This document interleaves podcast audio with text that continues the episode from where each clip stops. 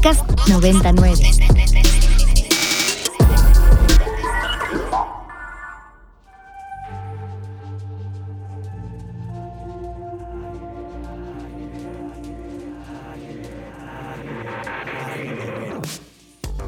Agenda Ibero. Conversaciones con quienes crean y gestionan proyectos inspirados en el servicio a la sociedad desde el ámbito universitario. Bienvenidos a Agenda Ibero este sábado 15 de abril. Lo crean o no, se nos está yendo el año, pero como agua. Bienvenidos a Agenda Ibero, aquí Luis Felipe Canudas. Desafortunadamente estoy sin mi querida Mariana Pérez Cabello. Mariana, estés donde estés, te mando un fuerte abrazo. Espero que estés disfrutando tu sábado al máximo, pero no estoy solo ni mal acompañado, porque tengo el enorme gusto de que me acompañen en la cabina una persona eh, nuestro invitado principal, bueno, lo conozco, digamos, a manera de académico, lo, lo, conozco porque lo he leído y tengo el gusto, en primer lugar, de presentar a mi queridísima amiga Ana Barberena, que es egresada de la maestría de filosofía de esta universidad, pero además es académica en esta universidad. Actualmente da la materia de filosofía y arquitectura y yo les voy a platicar que la primera vez que tuve la enorme oportunidad de conocer y colaborar con Ana, llegó y me dijo, oye, es que tengo un proyecto y me encantaría traer a un académico español que estamos leyendo en un grupo, que, ¿no? Y yo honestamente pecando de ignorante, yo no tenía idea quién era nuestro invitado. Pero ahí se sembró esa semilla en donde me dijeron, tienes que acercarte a Pedro Olaya. Y entonces hubo un primer momento en donde hubo una colaboración y tuvimos el gusto de lograr una invitación en conjunto. Y ahora tenemos la segunda parte, bueno, no, una segunda parte, se repite la experiencia, ¿no? No como una segunda parte, sino eh, eh, fue tan buena la primera que volviste a acercarte a la universidad. Pero cuéntame, Ana, tú tienes un grupo en donde surge esta primera idea, en donde son lectoras de nuestro invitado, de Pedro. Cuéntanos un poquito de por qué surge esta necesidad de entrar en contacto con Pedro, traer a Pedro y cuéntanos un poco de este grupo Claro que sí. Bueno, eh, sí, efectivamente, eh, me abriste las puertas porque te propuse que viniera Bernardo Subirón a dar una conferencia y hacer un taller. Y sí, la respuesta que me diste fue un sí. Fue una gran experiencia. Eh, pudimos disfrutar de algunas sesiones con él.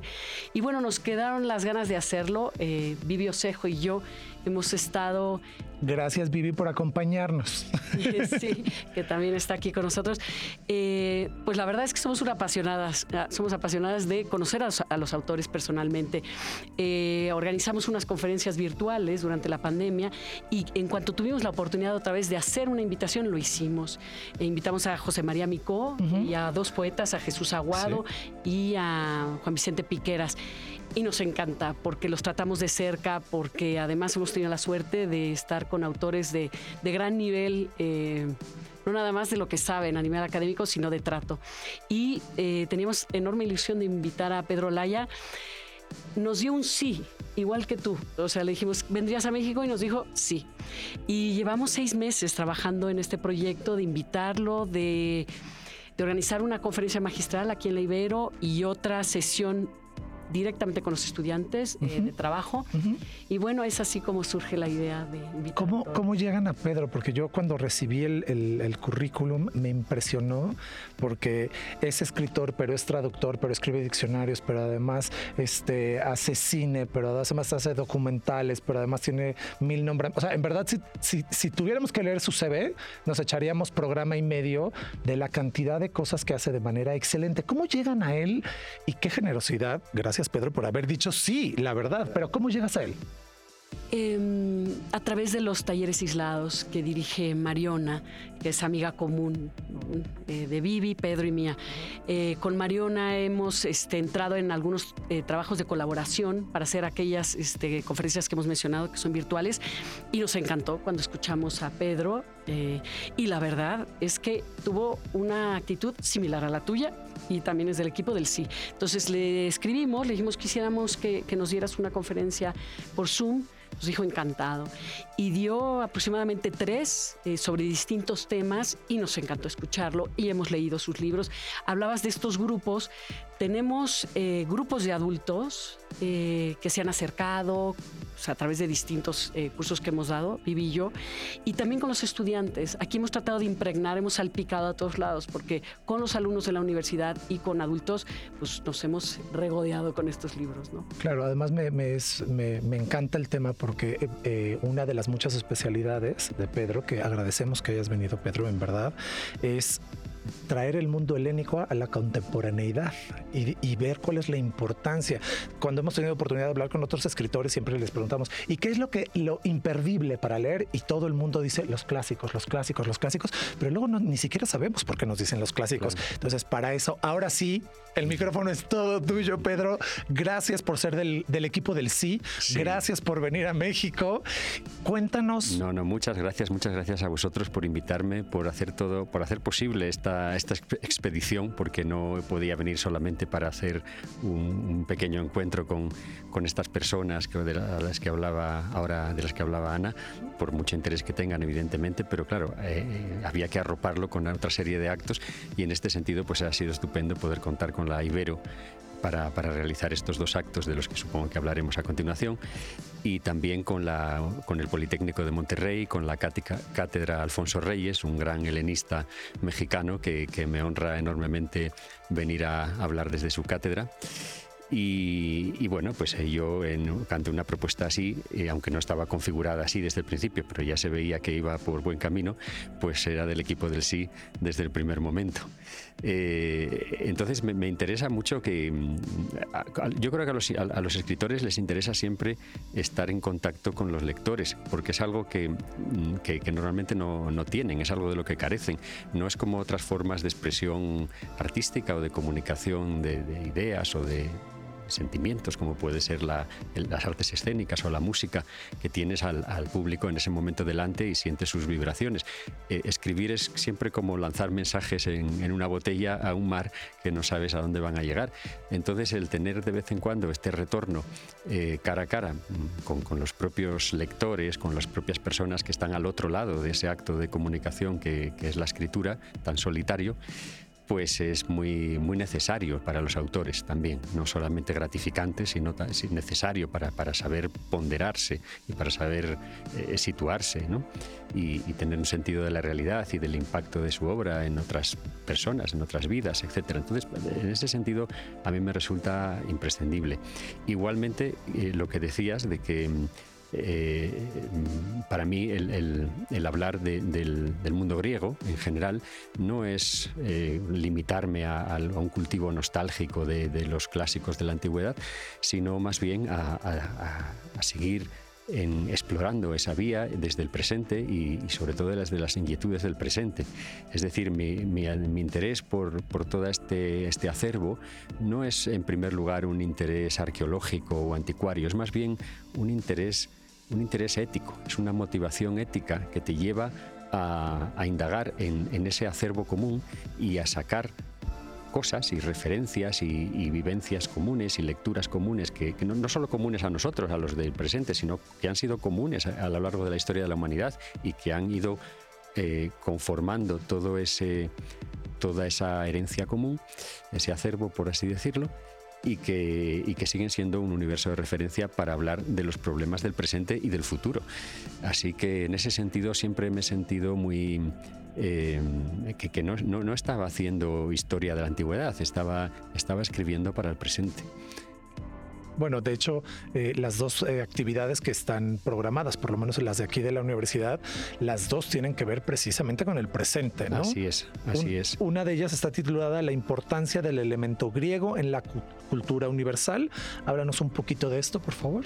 Sí, esa es, eh, más, es más bien la segunda de las dos actividades, que es la que, la que se dirige, en principio las dos son abiertas al público, por lo que tengo entendido, pero esta es la que se dirige o la que tiene un formato más específico como una plática con los alumnos, con un conversatorio con los alumnos que, en el que me acompañará también alguna otra persona, no estaré yo solo, pero mi, idea en ese, en ese momento va a ser mm, presentar, contestar a una pregunta que, que, a veces puede parecer demasiado obvia y que ya no, nos la hacemos por lo, por lo obvia que, puede parecer, que es esa que tú mencionabas en la introducción de por qué, por qué Grecia, es decir, a todos nos, nos remiten a los clásicos, etcétera, como si fuera algo ya, eh, un axioma que no hiciera falta demostrar ni explicar. ¿no? Sin embargo, eh, es difícil mm, cuando uno se, incluso sobre todo si es una persona que ya ha tratado mucho de estos temas y que no puede eh, conformarse simplemente con, con cuatro pinceladas de aproximación,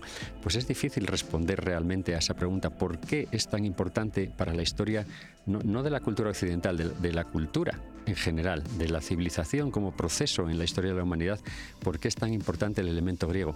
Y entonces, bueno, lo que yo voy a intentar en ese encuentro con los alumnos es a través de una especie de exposición audiovisual, em, de viva voz, pero apoyado en, una asociación de imágenes de la Grecia actual, eh, pues reflexionar sobre, sobre todo ese legado y sobre la actitud que va aparejada a ese legado, no solamente un legado como algo estático, sino una actitud como algo dinámico.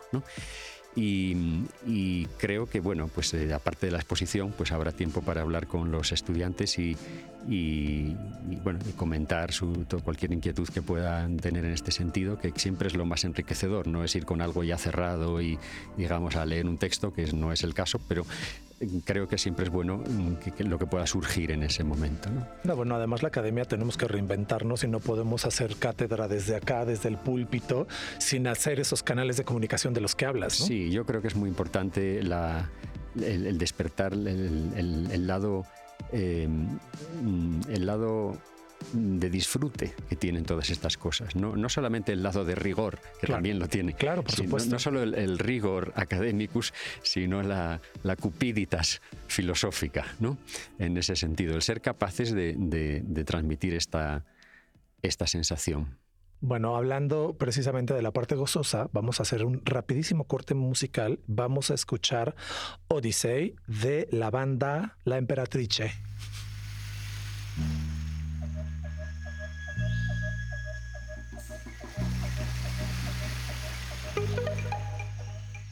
Acabamos de descubrir Odyssey de la Emperatrice y estamos aquí con Pedro Olaya, que nos viene a platicar precisamente de su visita a México en general, porque ya vimos que tiene una agenda llenísima. Y eh, en particular estaba hablando de las actividades que, estaba, eh, que tiene programadas para la siguiente semana aquí en la Universidad Iberoamericana. Y la conferencia magistral que vienes a presentarnos está titulada Herencias y desafíos de la antigua democracia ateniense vistos desde la Atenas actual. Cuéntanos de esta conferencia. Así es. Es bueno, la materia de esta conferencia, en realidad, surge de, una de mis obras más recientes, no ya tan reciente porque es de hace algunos años, pero sí que hemos seguido haciendo muchas cosas con esa temática, que es, la, es Grecia en el aire. Es un libro publicado por Acantilado que luego se convirtió en una película documental de largometraje sobre la misma temática y que reflexiona sobre la deontología de la, de la política, sobre el deber ser de la política y de la democracia, por así decirlo, en un sentido un poquito ya más restrictivo, como proyecto, como proyecto político y como realidad también, no solo histórica, sino actual.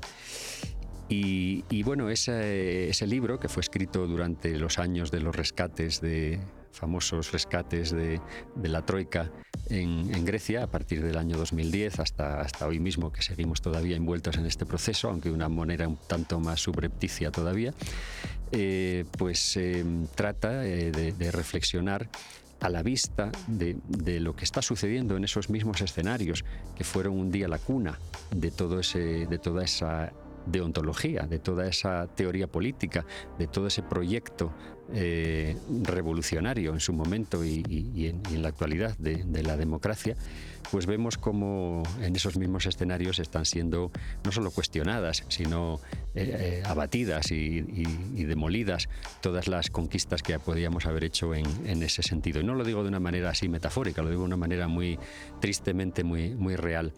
Entonces, tanto las obras de, que las que estoy citando como el acto en el que, al que vamos a asistir, pues em, trata de ser una, reflexión sobre, sobre todo este proyecto, cómo se gesta este proyecto una vez más en el, en el ámbito de la cultura griega antigua, cómo se transmite después hacia Roma y hacia la posteridad y cómo y cómo y qué tiene que ver con lo que hoy entendemos por política, por deontología política, por democracia, si realmente vivimos en una democracia o si realmente eh, estamos simplemente usurpando su nombre para, para apuntalar las, el, desideratum de, ciertas oligarquías. ¿no? Entonces ese es un poco el, sentido. La verdad es que este, yo le tengo mucho cariño a esta obra y a la película y a todo eso, porque en los años que, siguieron a su, realización hasta hoy mismo, y este acto mismo es parte de, esa trayectoria, pues ha sido motivo de, hacer muchos actos, en, en, más de 50 actos en distintos países, de, distintos formatos para reflexionar abiertamente con la gente sobre estos temas que, tanto nos ocupan, ¿no? porque si, si, no nos percibimos como animales políticos, como decía Aristóteles, si, pensamos que la política es un asunto ajeno que, no nos incumbe, pues entonces estamos ya nosotros mismos ya demoliendo los propios cimientos de la democracia. Así es, a cualquiera que esté interesado en venir a escuchar a Pedro a la Universidad Iberoamericana, les comentamos que esta conferencia magistral se va a llevar a cabo en el auditorio de la Biblioteca Francisco Javier Clavijero el día 18 de abril, o sea, la próxima semana, a las 11 horas. Y esta está abierta a todo público. Si tienen cualquier otra duda, pueden escribir eh, directamente al Departamento de Letras de la universidad para que les den acceso o le pueden escribir a ana.fortul.ibero.mx y les puede dar eh, tanto el acceso como cualquier otro dato que necesiten. ¿En dónde podemos encontrar la película, Pedro?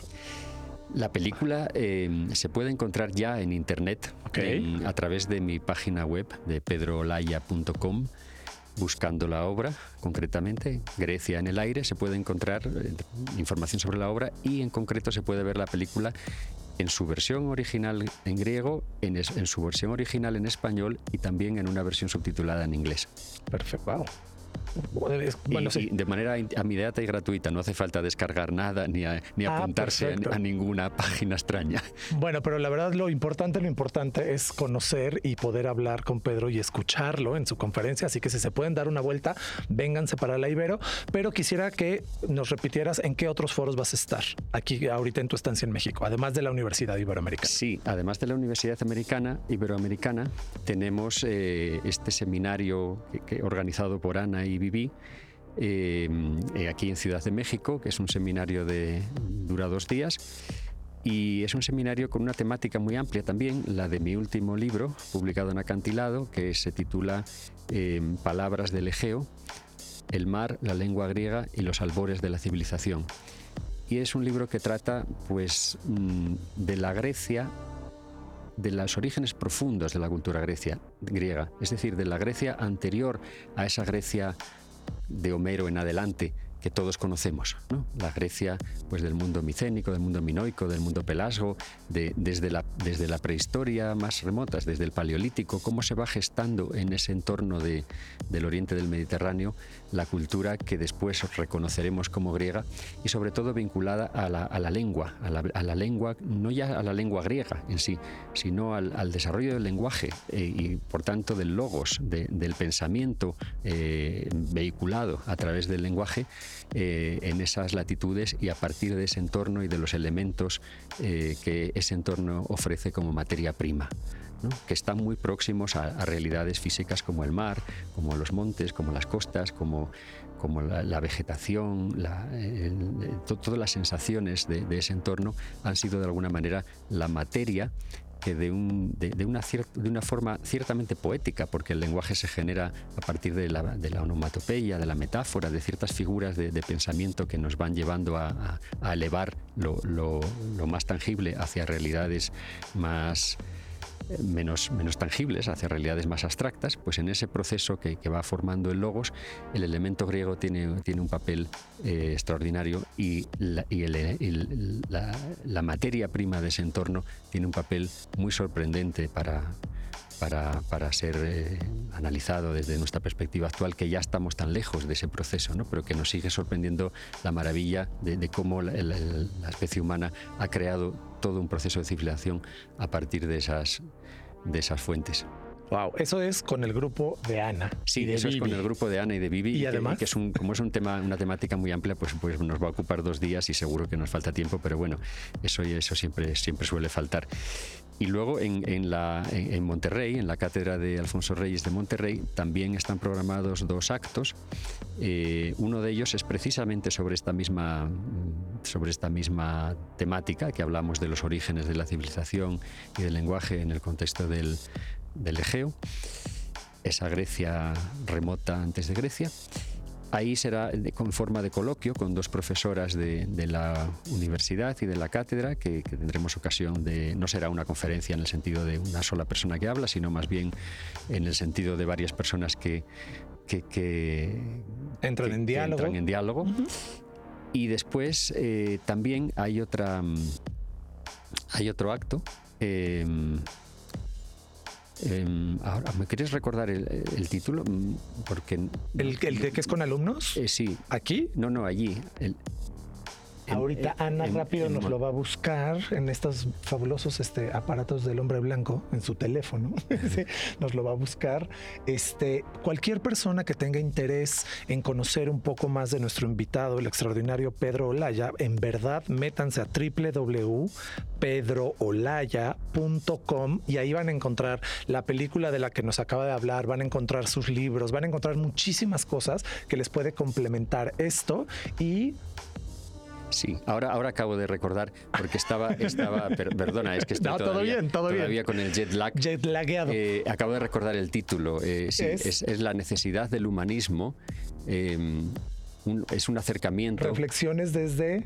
Desde la agitada historia, de, los, griegos. sí, quería, quería citar el título concretamente, pero no me acordaba exactamente qué título le habíamos puesto.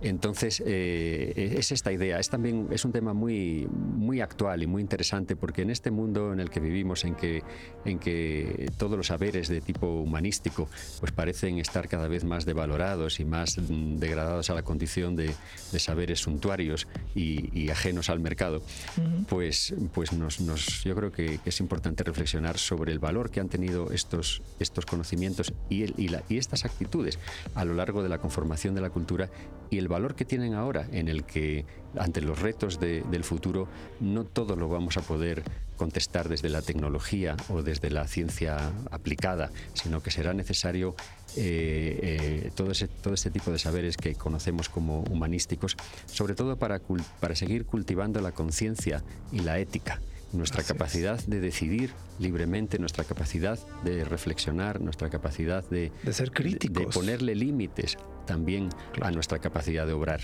Claro. Claro, muy importante. Valores que desafortunadamente vamos eh, dejando de lado o, obviamos de forma eh, ignorante, no se puede decir de otra manera. Para todos aquellos que estén interesados en conocer a Pedro, vengan a la Ibero o vayan a cualquiera de sus, de sus otras conferencias. Les recuerdo, esta conferencia magistral que va en torno a la democracia se llevará a cabo aquí en la Biblioteca de la Ibero el 20 a las 11 de la mañana. No, el 18 es con los alumnos. Sí, no. Ya por ahí me están haciendo la producción al revés. Pero bueno, de todas formas, si tienen cualquier duda, vamos a subir a las redes de la página del Departamento de Letras las fechas y los horarios. Y Ana, si alguien quiere contactarte, ¿en dónde te puede contactar? A mi correo. ¿Qué es? ana.barberena.gmail.com y si alguien quiere contactar a nuestro invitado, el doctor Pedro Olaya, métanse a su página, eh, que es Pedro Olaya, doble O, Pedro Olaya. Con ella. Con ella, exacto, punto com. Y ahí van a poder encontrar un material impresionante. Pedro, muchísimas, muchísimas gracias. Se nos fue el tiempo volando. Aldebarán, todos nuestros radioescuchas, muchas gracias Aldebarán, a todos nuestros radioescuchas.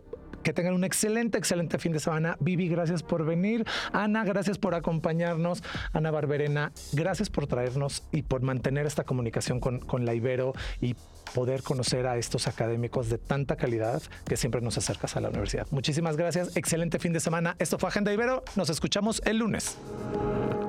Documentando la memoria histórica del quehacer universitario desde el placer de la palabra.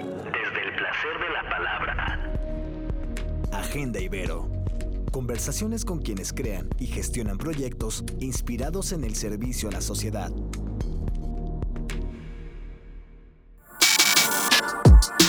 Para más contenidos como este, descarga nuestra aplicación disponible para Android y iOS o visita ibero909.fm.